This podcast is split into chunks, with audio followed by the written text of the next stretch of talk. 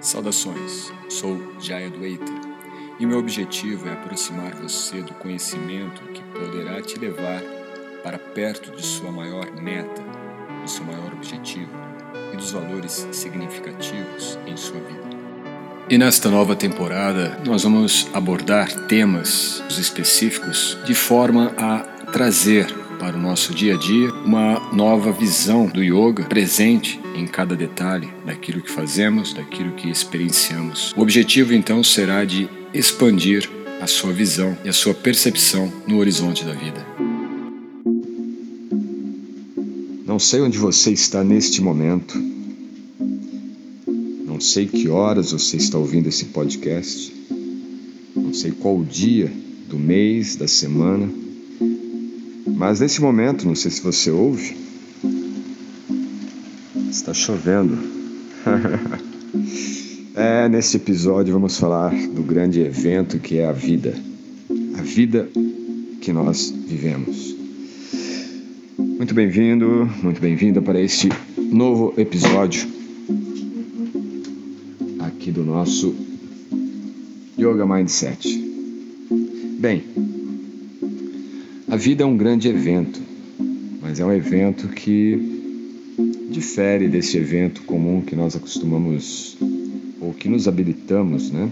Nos habituamos também a participar dos eventos sociais, hoje dos eventos online, ou de eventos políticos, ou de eventos musicais, seja lá qual for o evento, todos eles estão dentro de um único evento que é o evento da vida, aquilo que nós vivemos vida que se manifesta a cada instante para a grande magia que é transformar a sua experiência enquanto você vive. E a chave que nós temos que virar aqui é que a experiência, ela poucas vezes é realmente promovida por outro. A experiência que nós adquirimos neste evento da vida depende da relação que nós temos com o outro ideia de esperar com que uh, o outro faça alguma, alguma ação para a mudança em mim pode me limitar a não ter qualquer mudança, a não ter qualquer start, qualquer despertar. Porque esse processo dentro desse evento da vida depende desta inter-relação. Não é somente de um modo pacífico ou passivo, em que somos totalmente e completamente motivados ou estimulados ou influenciados por outro. É necessário uma inter-relação, uma combinação, uma ação binária entre eu e você. E isto está presente em tudo na vida. E é esta ação binária entre dois seres, entre duas individualidades, entre duas almas, podemos dizer, dois seres, duas pessoas, mantém uma unidade. Quer dizer, se eu, na minha unidade, na minha concepção particular do que sou, tenho consciência da unidade que tenho com a fonte última, o Criador Supremo, o Ser Supremo, o Absoluto,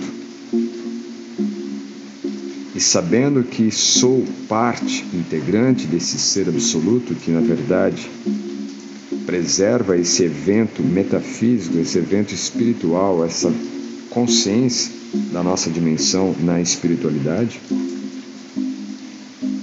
tenho ali preservada a minha individualidade perante a individualidade do Supremo.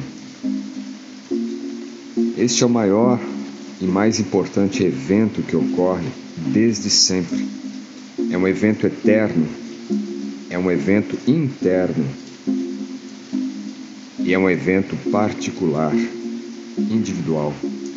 É um evento que cada um de nós estamos tendo a todo momento, a cada instante, ao longo de todas as vidas que nós já tivemos e se ainda tivermos, continuaremos a manifestar a nossa presença dentro deste evento, na relação intrínseca com o Supremo. Quer dizer, todo o meu processo de participar desse evento da vida, e participar nesse evento da vida você pode entender como tudo que nós fazemos, desde a nossa atuação como um profissional, da nossa atuação com a família, da nossa atuação com os amigos, da nossa atuação nos nossos hobbies, nas coisas que fazemos por prazer, daquilo que nós também temos como comportamento no que consumimos, no que ouvimos, no que ingerimos, em tudo existe uma marca única que te difere de todos os outros. No entanto, existem marcas que são mais profundas, características e qualidades que são semelhantes. E dentre essas qualidades semelhantes, nós temos ali na base de tudo que vai realmente nos dar essa ideia de que somos todos irmãos, ou de que somos todos feitos da mesma natureza, ou que até mesmo para algumas visões e entendimentos, interpretações, somos todos um. E você há de concordar que não somos realmente todos unos, não é? Acabei de dizer que existem diferenças, as experiências que nós temos neste evento da vida já caracteriza uma distinção.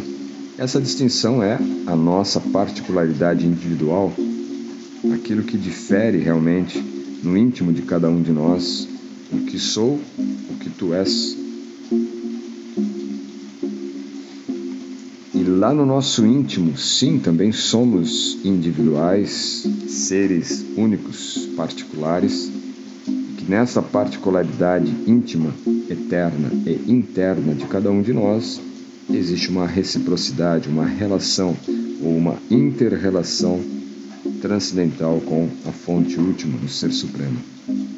E sendo desse modo, toda a relação que nós estabelecemos aqui no evento da vida humana, no evento da vida relacional com os outros seres, é estabelecida primeiramente na relação que nós temos com o Absoluto Quer dizer, a maneira como me relaciono com você está sendo refletido da maneira como me relaciono com o Absoluto. Mesmo que eu não tenha a minha concepção de absoluto, ou mesmo que eu não acredite que exista algo absoluto,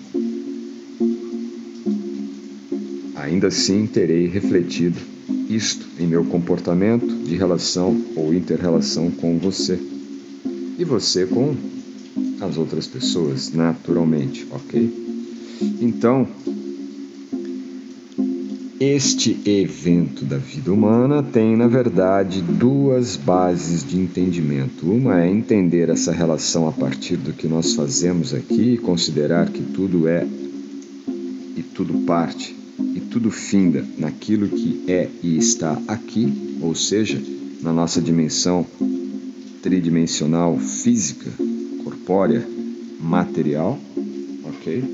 E isso está, de certa forma, sendo regido por princípios muito mais amplos do que nós possamos imaginar, mas que na verdade vão sintetizar esta interrelação individual, subjetiva de cada um de nós sabendo que cada um de nós temos a nossa individualidade particular no campo físico de corpos distintos e que também temos essa particularidade intrínseca na distinção entre individualidades espirituais, cada um de nós somos seres individuais distintos. Porém, ainda assim temos uma base única, não falei de uma unidade? Uma unidade qualitativa ou seja, cada um de nós temos as, nossas, as nossas particularidades individuais, mas temos uma qualidade intrínseca em comum e é isto que nos une numa irmandade. É isto que nos faz pensar e entender: somos todos um, perante o Pai somos todos um. Estamos todos nesta unidade como filhos do Criador, somos todos irmãos. E isto diz respeito à base do nosso ser, aquilo que está realmente na base do que somos. Seres espirituais.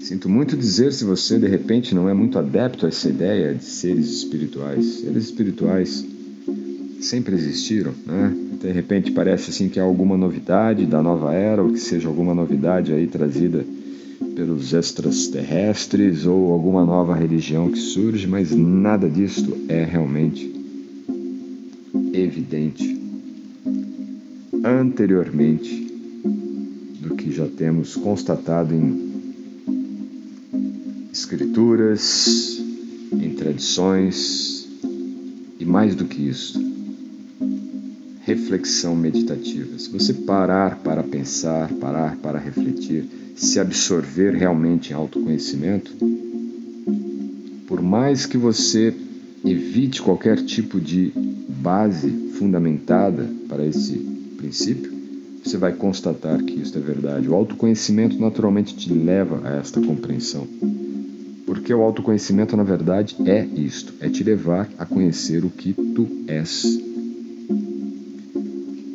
o autoconhecimento ele faz com que possamos entender melhor a nossa natureza, porque o autoconhecimento ele naturalmente apaga, no sentido de se sobrepor ao pseudo-conhecimento, aquilo que nós achamos que somos. Agora, isto é uma porção muito pequena da sociedade humana. É um número muito limitado de pessoas que estão realmente imbuídas de buscar este nível de autoconhecimento, de chegar a esse ponto de entender que, sim, somos todos unos qualitativamente. Alguns santos, alguns místicos, alguns yogis, alguns filósofos, grandes pensadores, nem todos, mas uma pequena parte, chegaram a esta mesma conclusão sem nenhum tipo de conversão religiosa, né? É, conversão sectária de alguma seita, mas pela fidedigna busca de aplicação prática do autoconhecimento. Mas chegaram em que estágio, chegaram em que conclusão, né? para chegar ao ponto de, sim, existe uma unidade, somos todos irmãos. O que, é isto? Bem, podemos dizer que existem três princípios únicos em cada ser. Três princípios que estão estabelecendo constituindo aquilo que cada um de nós somos o que somos. Esses três princípios são, na verdade, os princípios que constituem a natureza da alma, a natureza do ser, estabelecido em eternidade. Eu sei que para nós, nesta concepção ainda aqui dos eventos externos da nossa experiência na vida humana, pensar em eternidade muitas vezes é pensar em dois mil anos, três mil anos, né? pensar até ali de repente o período da Mesopotâmia, Quanto ao futuro, a gente não tem nenhum rastro. Né? O passado você olha e você ainda imagina, é realmente né, os primatas, os homens da caverna, e por aí vai algumas teorias nessa linha e tudo mais, tudo bem, ok. Mas e o futuro? Você consegue visualizar o futuro? Imagine. Eu lembro quando eu era criança que via ali as projeções né, futurísticas, que em 2000 nós teríamos ali máquinas voadoras, como da família Jacksons e tudo mais, boa parte disso não era nada mais do que imaginação. Agora a imaginação ela tem um poder incrível. A imaginação tem um poder enorme, desde que esteja alinhado com esses três princípios e saibamos usá-los dentro da nossa unicidade, dentro da nossa unidade.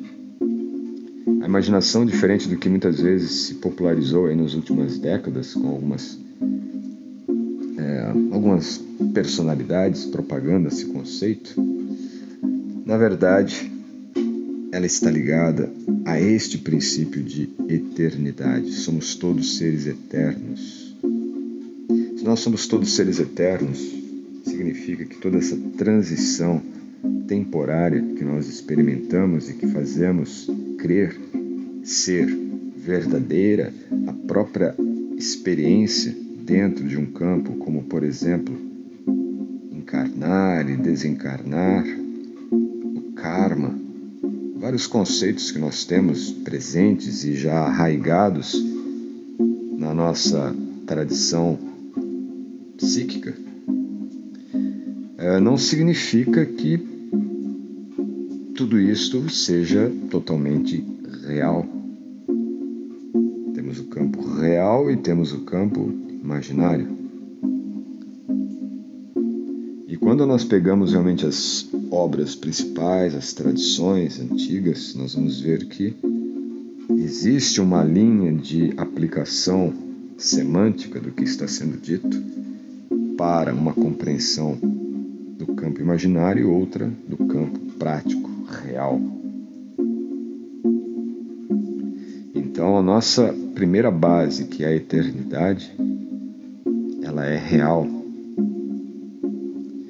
diferentes tradições, diferentes seitas, religiões, ideologias vão nos dar aí um contorno para que esse princípio único da eternidade que constitui cada um de nós seja moldado para um princípio ou um propósito.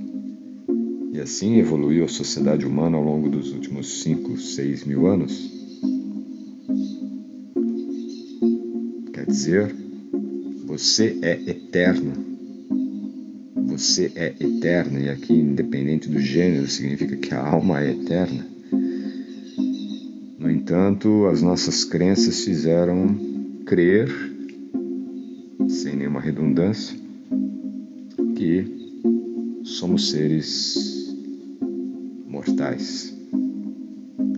Ok, mortais, sim, o corpo é mortal. A forma humana ela tem uma, uma condição limitada de tempo mas o que vivifica a estrutura corpórea humana e de qualquer outro ser, também de um animal, você deve ter algum pet, esse pet, coitado, ele não vai durar muito tempo, infelizmente, sinto muito dizer isso a você, mas quantos e quantos gatinhos eu já tive na minha vida desde minha infância? Cãezinhos, passarinhos, tartarugas, papagaios, maritacas, sim, eu morava, é, boa parte da minha vida eu passei com os meus avós, então eu tive essa oportunidade muito gratificante de ter em minha vida convívio com animais. É, o meu avô ele gostava, então ele tinha, naquela época isso era de forma natural, não era como hoje também que nós temos o maltrato, né, os animais por causa de um comércio completamente, enfim, é um outro assunto. Mas que eu quero dizer é que nós somos seres eternos e isto constitui a nossa natureza de unidade, de irmandade, também com os animais. São Francisco já falou algo assim. Podemos até dizer que ele era um bom yogi, um grande yogi. Mas um outro elemento também que constitui essa base da nossa unidade é consciência. Todos os seres são conscientes, mas não é uma consciência simplesmente de consciência ativista, ou uma consciência cientificista, ou uma consciência moldada por algum ismo moderno. Consciência aqui significa plenitude, uma consciência plena. Essa consciência plena, na verdade, ela representa, né, na, sua, na sua dimensão prática, acesso à fonte última de conhecimento consciência que conecta a sua experiência dentro desse instante, no evento da sua existência humana neste mundo, agora com toda uma conexão causal da sua individualidade, da sua consciência com a fonte última do conhecimento que constitui toda esta combinação de fatores, elementos sinergésicos que faz com que a sua realidade ocorra nesse instante. Pá! Assustou? Imagine que esse possa ter sido o Big Bang. A teoria do Big Bang nada mais é do que isto: é tentar elencar no evento da vida humana um momento em que houve esta explosão, mas na verdade essa explosão ela ocorre em frações de segundos a cada instante da nossa vida. Todo instante nós estamos, estamos recebendo um fluxo intenso do conhecimento original que nos faz ir adiante, que nos faz acreditar que hoje eu posso fazer diferente. Todo esse processo conhecido hoje como motivacional nada mais é do que consciência plena, que é constituinte da nossa natureza espiritual também. Então todos nós temos esta automotivação. Precisamos tanto de motivações externas, de cartazes, postagens, outdoors.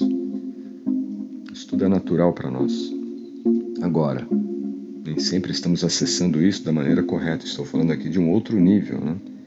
de um nível prático mesmo, que você desenvolve com um elemento central e anterior, que eu já falei até num dos episódios anteriores aqui, sobre disciplina. A disciplina é muito importante, ela se sobrepõe à motivação. É mais importante você ter disciplina. É a disciplina que te dará motivação. A motivação não te dará disciplina. Logo, essa disciplina está alinhada à consciência plena você sabe o que é melhor para você, só precisa acessar. Então, conhecimento pleno ou consciência plena é um outro elemento que todos nós temos. Alguns vão pensar, mas eu sou muito ignorante, eu não sei fazer isso, eu não sei fazer aquilo, você está falando algo que não é muito da minha área, eu não entendo nada, esse papo de consciência, espiritualidade, yoga. Calma, calma. O conhecimento já está em você. A questão só é lapidar. Então, o papel meu aqui, de certa forma, é te dar um material para você lapidar a sua consciência, ok? Lembre-se, você é eterno. Você é uma alma eterna. Então, mesmo que você não consiga lapidar tudo hoje, tem amanhã, tem depois, sem pressa, sem estresse, ok? E o terceiro ponto também é bem-aventurança. O que significa isto? Que nós somos dotados de prazer espiritual pleno, eterno, completo. Nada nos falta do ponto de vista espiritual. E isto se reflete também na dimensão material. Nós vemos a crescente jornada né, de diferentes frentes manifestando propostas de prosperidade. Temos aí até indústria da prosperidade, temos da prosperidade. Está tudo certo, porque na verdade esse é um princípio natural do ser. Essa prosperidade, na verdade, não é simplesmente um, um processo de mecanização da imaginação para se materializar no campo físico. Isso até ocorre porque é uma parte da nossa dimensão mecânica do mundo. Ok, faz parte, isso acontece também dependendo do nível de consciência de cada um.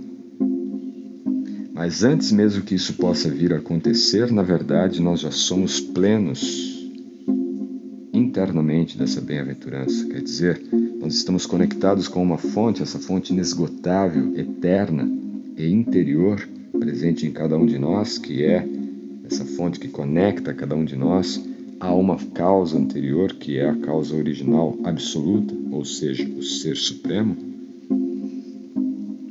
nutre cada um de nós de bem-aventurança, dessa satisfação.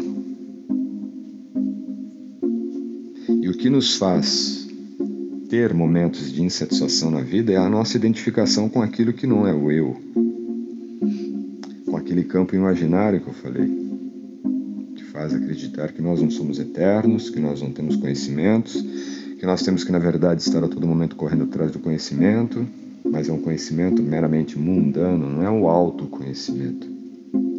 O evento que nós temos atualmente, bastante crescente, depois principalmente da pandemia, mas eu acompanho esse âmbito, ou esse mercado né, do uh, cursos online, estudos online, mercado digital e tudo isso, né? principalmente dos cursos online, desde 2012. E atualmente só se fala disso. E aí você pode pass passar assim boa parte da sua vida apenas consumindo cursos, cursos e cursos e cursos, estudos e conhecimento e conhecimento. É um fenômeno que ocorre que grande parte das pessoas apenas acumulam cursos, mas não colocam em prática, porque aqueles conhecimentos que foram aprendidos, muitos deles não são práticos, são apenas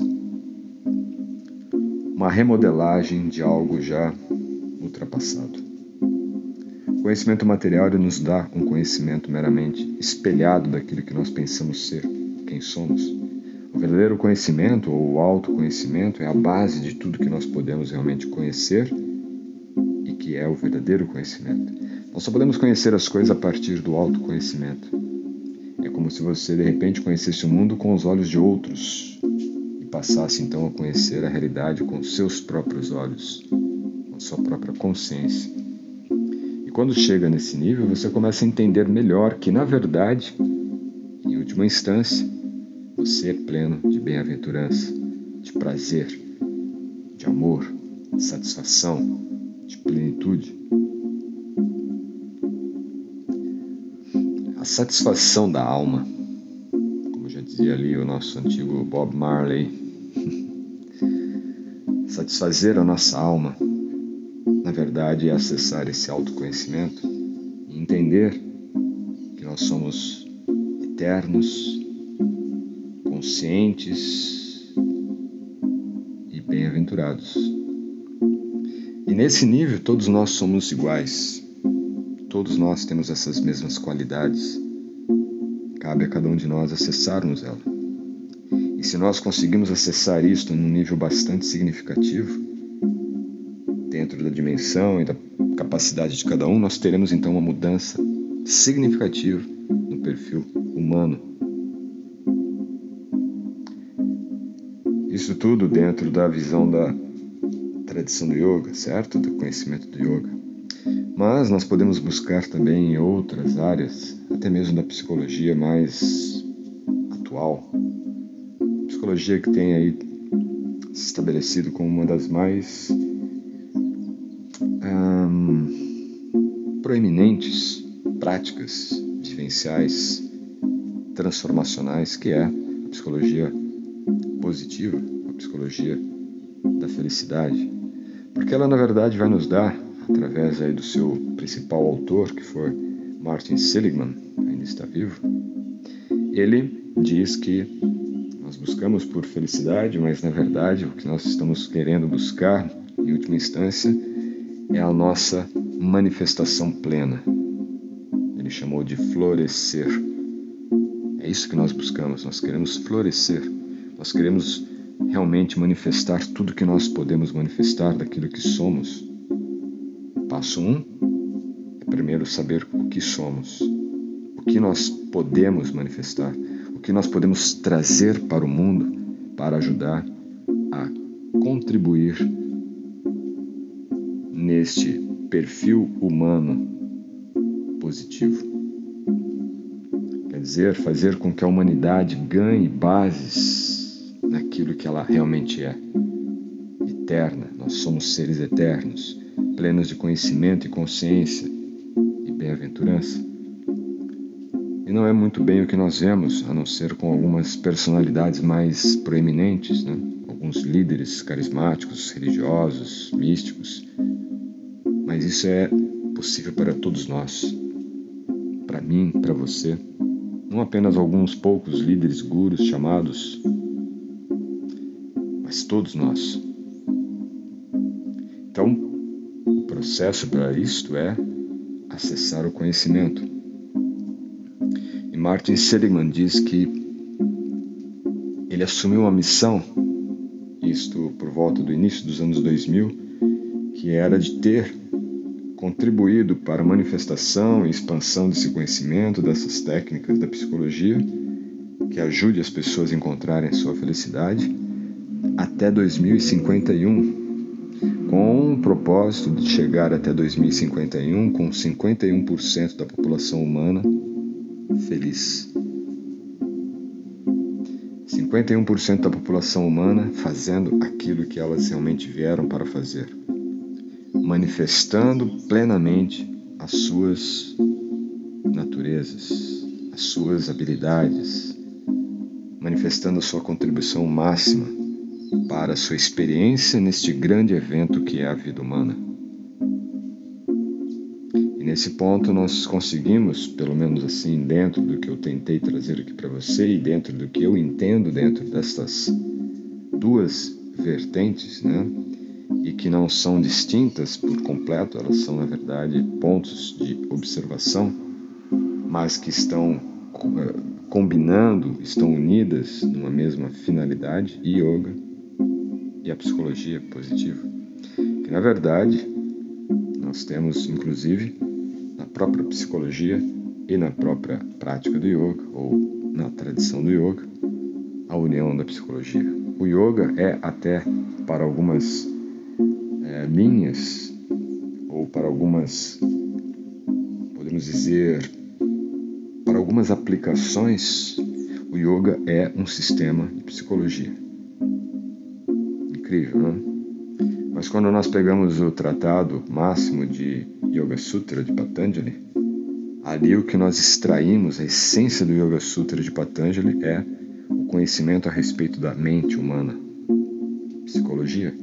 E ele chamou isso de Raja Yoga, o yoga real, o yoga do rei, né? aquele que está no comando. Mas não é o comando do rei vive ali no seu palácio dando ordens. O rei é da sua consciência que você é plena, ou que você possui plena consciência, porque é da sua natureza intrínseca. E a partir dessa consciência plena, você ordena o seu corpo, ordena seus sentidos, ordena suas emoções, ordena sua mente. Por isso, você se torna rei do seu corpo, rei da sua vida.